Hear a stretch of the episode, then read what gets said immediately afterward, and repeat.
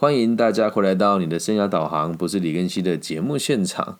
那接下来要继续进行的呢，是我们二零二二年的第一场读书会，所要读的书是阿德勒谈人性哦，EP 二。我们这一集的内容叫做“三岁定终身”。啊，其实这一集哦，会让很多人都以为好像三岁决定你的个性以后，就永远都没办法做改变了。其实这是一个非常非常错误的。想法好，那我们就来看一看这本书是怎么告诉我们的。其实以前我也都一直误会了个体心理学的这个阿德勒博士对于童年的看法。那今天这个章节刚好可以带大家重新的、客观的、哦理性的来认识一下阿德勒怎么看待所谓的这个童年啊。好，所以阿德勒博士说，心理治疗是一门必须非常了解人性的科学啊。上一集我们有提到嘛，所以。我们应该要每个人都要学着能够来了解人性跟活用人性的心理学，不管你是不是在这个心理辅导或者是职涯辅导相关的领域，这是大家都得学的内容。那今天要跟大家谈一谈的事情是，那为什么我们讲三岁定终身呢？好，我们继续往下看哦。阿德勒博士说，根据我们对精神疾病患者啊来做的调查，表示出一个现象哦。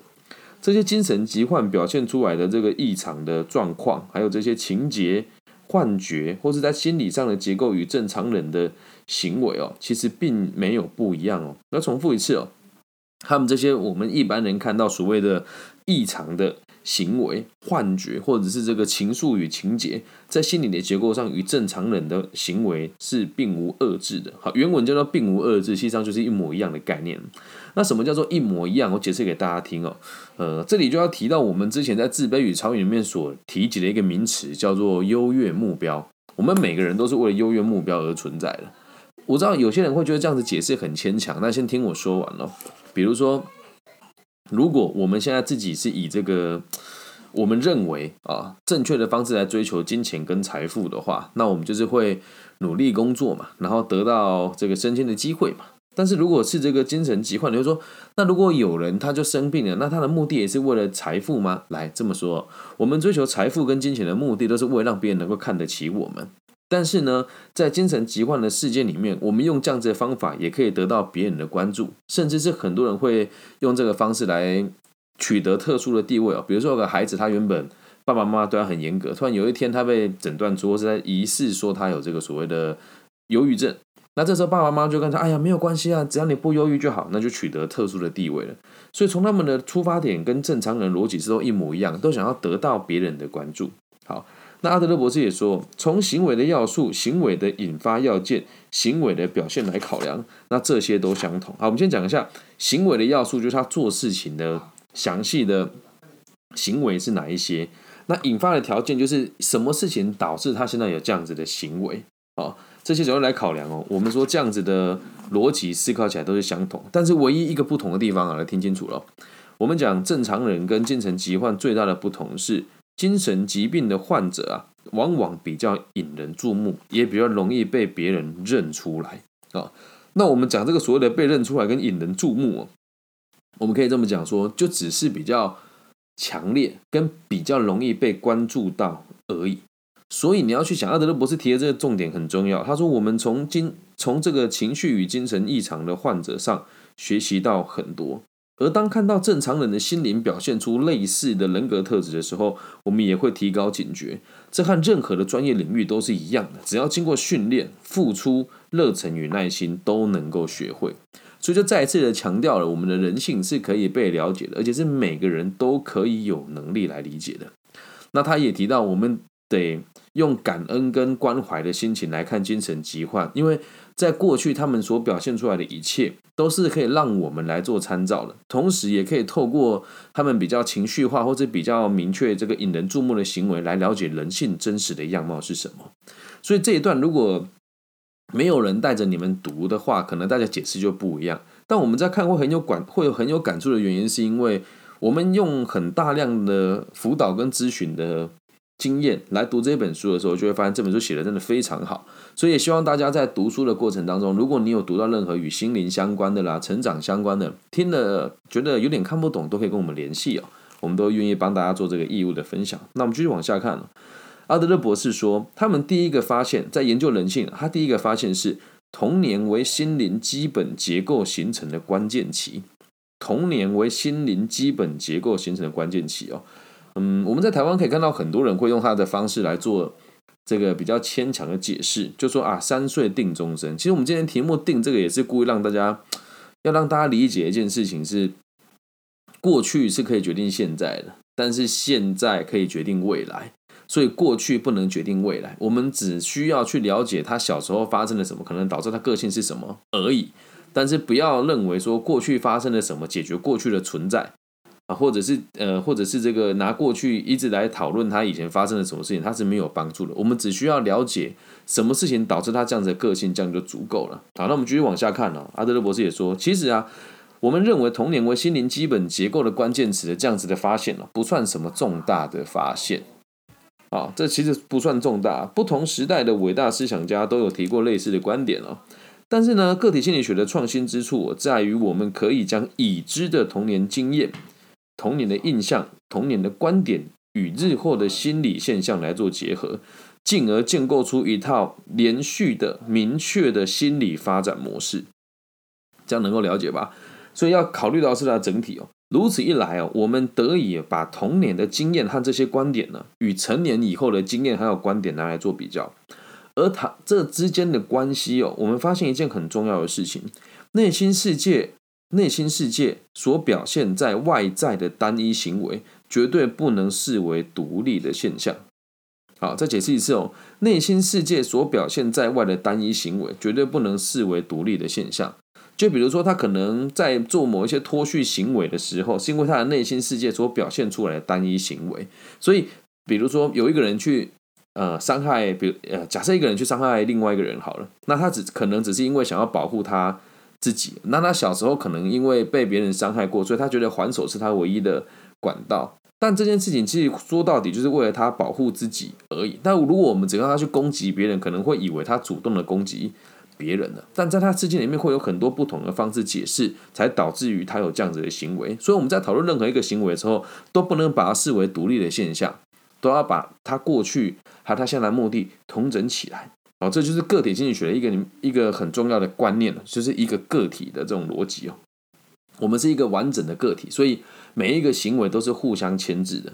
那这些单一的现象必须视为整体的一部分，那才会有意义啊。它必须得视为整体的一部分，那才会有意义。所以，当我们看到一个人的单一行为，说不要急着给他做评价啊。这个之前在。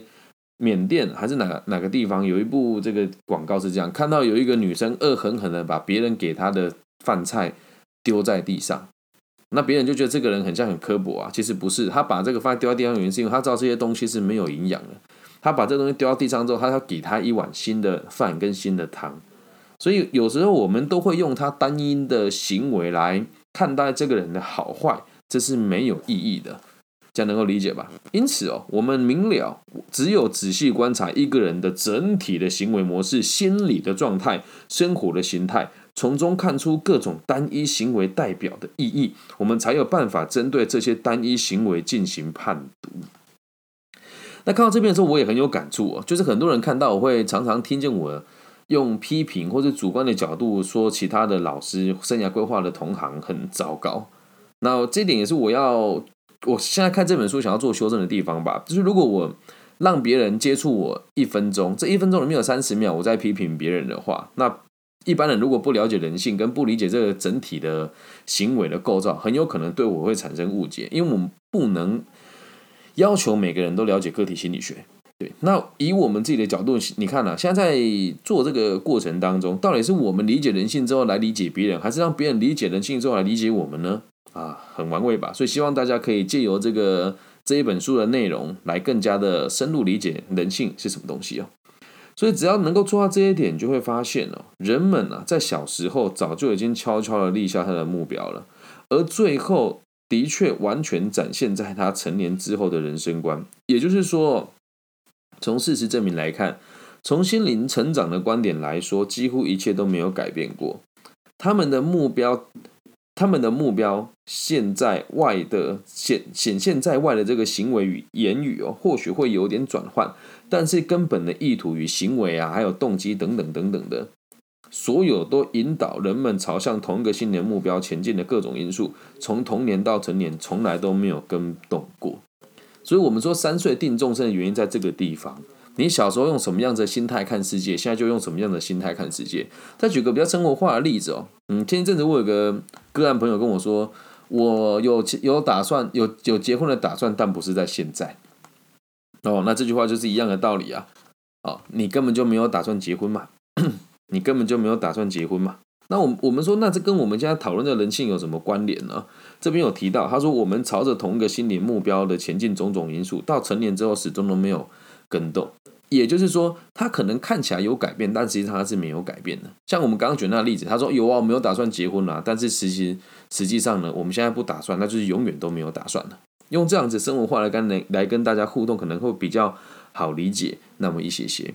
所以，我们讲在三岁的时候，如果一个人能够确定自己是有用的，对社会是有贡献的，并且愿意跟别人合作的话，那他的人生应该基本上不会有太大的问题哦。好，那这边举了一个例子，一个有焦虑的一个焦虑的成年患者，容易猜疑别人，然后不喜欢不容易信任他人，行为表现明显有疏离社会的这个倾向。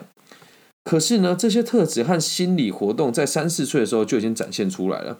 由于孩子还不大懂得去掩饰他掩饰他的情感，所以当这些特质出现在孩子身上，我们很容易就可以看得出来。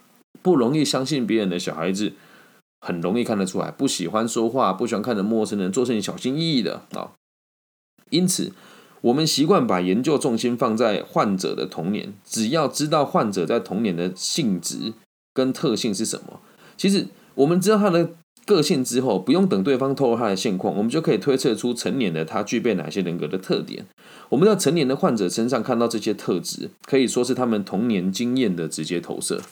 那看到这边的时候，我在反省我自己，哎，我好像没什么太大的改变。对我就是很喜欢群众的目光，然后喜欢小时候是喜欢逗人家开心，可是长大之后才发现，哦，其实是希望这个社会可以更和谐。其实出发点完全都没有变过。那只要听到我们的患者回忆童年啊，就只要晓得如何正确解读这些记忆，我们就能够相当准确的重建当事人现在有哪一些个性，还有哪一些特点。因为我们晓得哦，一般人在儿时养成的行为习惯，即使到了成年也很难被改变。即便你已经长大成人了，面临不同环境或改变的生活态度，也很少有人能够改变儿时的行为模式。听到这边是觉得有点绝望，人好像不能改变，但是不是这个意思哦。今天我们把它看完。由于啊，心灵的基本结构并没有更改，人们的性格倾向还是一模一样，所以我们可以推断，他们的生命目标也是维持不变的。但是讲到这边，你会觉得好像那人性跟呃这个个性跟人格定下来，难道就不能改变了吗？啊，不要急着做这个定论，我们继续看下去哦。我们之所以认为，如果要改变成年人的行为模式，就必须将重心摆在童年的经验。还有另外一个原因，来我们继续听下去哦。其实到这边哦，又完全颠覆了我当时在读《自卑与超越》跟《被讨厌的勇气》的时候的看法。所以现在我如果说阿德勒并不重视童年这句话，在就代表我过去讲的是错误的。但至于是错误到什么地步呢？我们得全部看完才能够知道。也应该也就是讲，每一个学问都有它的层次在。之所以学问要能够被咀嚼、消化，再成长成为一个学派，就代表我们很需要时间、大胆的假设，然后小心的求证嘛。所以可能会跟你过去听到我讲的内容有点不一样，但实际上呢，逻辑是差不多的。我们把这里听完，就会知道阿德勒跟我过去所说他不重视童年的这句话，要怎么解释才能诠释的更完美一点点呢？能不能顺利转变一个人成年后的人生经验和印象，这不是重点哦。最重要的事情要找到患者根本的行为模式。只要做到这一点，我们就能看出他主要的人格特质，才能够有效的治疗患者的疾病。所以，研究儿童的心灵成长，成为个体心理学这一门专业的重心，还有心理辅导的重心呢。而探讨童年早期经验的研究也非常的多。这个领域啊，开发的空间还很大。有待后人持续挖出新的宝贵资讯，造福人性的心理学。所以阿德勒博士他说，过去他哎，我们我们一直在强调说他不重视童年，不重视过去，这个想法其实不全然正确。那我们把这一段全部念完，我们再来解释哦。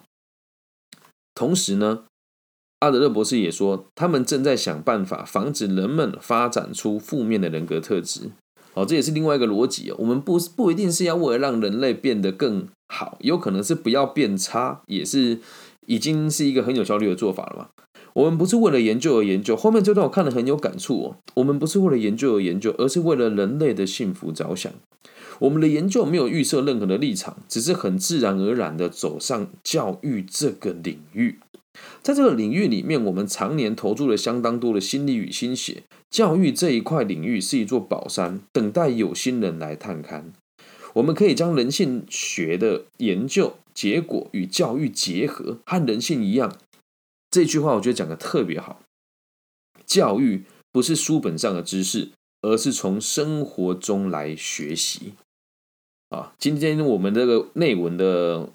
的部分就进行到这边了。后面我们来做一个小小的总结哦。他这句话讲的真的非常好。教育不是书本上的知识，必须从生活中来学习。我现在在做个人心理学的推广，我全世界都有听众，而最常听到我们讲，人家给我们的评价是，我们都听过别人讲阿德勒，但是就很少看到有人能够身体力行，用生活化的方式来解释它，并且落实在自己生活当中。那阿德勒博士说，我们是自然而然的走向教育这个领域的。这个听了我感触也很深的原因是，在我高中时期，我最想要当的就是心理师。而我觉得最有趣的事情是，现在所有的心理师几乎没有多少人，我相信也有，只是我没遇到，都没有说有这种认为做心理师就是要做教育的这种概念。所以你会很自然而然就是会走向教育啊！你懂人性之后，就会知道所有的人性都是来自于童年的发展。那童年是几岁到几岁？我不是心理师，我也不是读这专业，我并不理解。我可能零岁到八岁之间，好假设啦，反正就在小时候。那这个小时候是由谁来决定的？也是由教育来决定的。好，那我们再来稍微整理一下，为什么我我觉得我们一直在讲阿德勒不重视童年的这件事情，其实是不是那么正确的？应该这么讲哦。呃，我自己做生涯规划，我不会花太多时间去了解人家的过去的原因，是因为我做的生涯规划不是心灵的辅导。可是很有趣的事情是，有很多人会来找我做心灵辅导的咨询。我会说，哎，我不是心理师，你跟我讨论这个可能不大不大恰当。就今天是预录时间是一月五号嘛。那今天也有人打电话来跟我说，老师，我有在看这个精神科医师，也有在找心理师，但我想跟你聊一聊我的一些历程。其实说了之后，我也有点心酸了，因为我是不收费的，认识我的人都知道我不收费。然后晚上有另外一位朋友，他现在人在大陆，但是他的家庭问题在台湾，那有点复杂，那详细的内容我们就不谈了。那他也问我说，那你会怎么收费了？我的说法就是，那等见效了之后再收费吧。等真的有用了之后，我们再收费吧。在没有用的状况下，跟你收费干嘛呢？所以在我的角度是，我要解决大家的问题嘛。而我们在做这件事情的时候，跟过去心理师的做法会截然不同。那阿德勒博士会去讨论童年这件事情，我们必须得做一个小小的总结，让大家理解哦。童年，我们可以知道这个人的个性会变成什么样子，但不代表他一辈子都是这个样子，懂吗？那我们。看懂这时候这是最基础的嘛？那重点是后面的这一步哦，我们要知道他现在的目的是怎么解释他的童年的经验的。那这样子的角度来进行就会有效率很多。而解释童年经验的方法很多嘛，比如说像我小时候，我爸对我非常严格，他会拿水管抽我，抽到我皮卡肉绽不能躺下来睡觉，这我亲戚朋友都知道。如果我现在想要每天混日子、混吃等死、花光他的遗产，我就会说，因为我爸爸小时候对我很严格，所以我现在。个性不能负责，只能靠他养我。他小时候我不打我，现在就不会这么烂，我就会把家产搬光，搬光光。那我不是这样子的人呢，我也没有这个需求，也没有这个目的啊。所以我的解释方法会是，我的爸爸对我很严格，所以让我理解了，我不应该这样对我的下一代，我也不应该用打骂的方式去对待我的女儿。那也希望我的这个节目的存在，可以让更多的爸爸和妈妈可以善待孩子，用正确的方式引导他们成长。那你看哦。这是不是要了解一个孩子的童年之后，再去修正他童年的记忆的目标呢？这样能够理解吧？那其实长到这么大之后，如果我们我们都一直讲说，你看最近在台湾很流行一个词叫做什么幸福的人一辈子被童年治愈，不幸的人一辈子在治愈童年。嗯，我觉得这个东西就很有趣。其实很多人就会断章取义。我我后来读一读，发现其实经典心理学家经典都写的非常好，是现代人的解释都非常荒谬。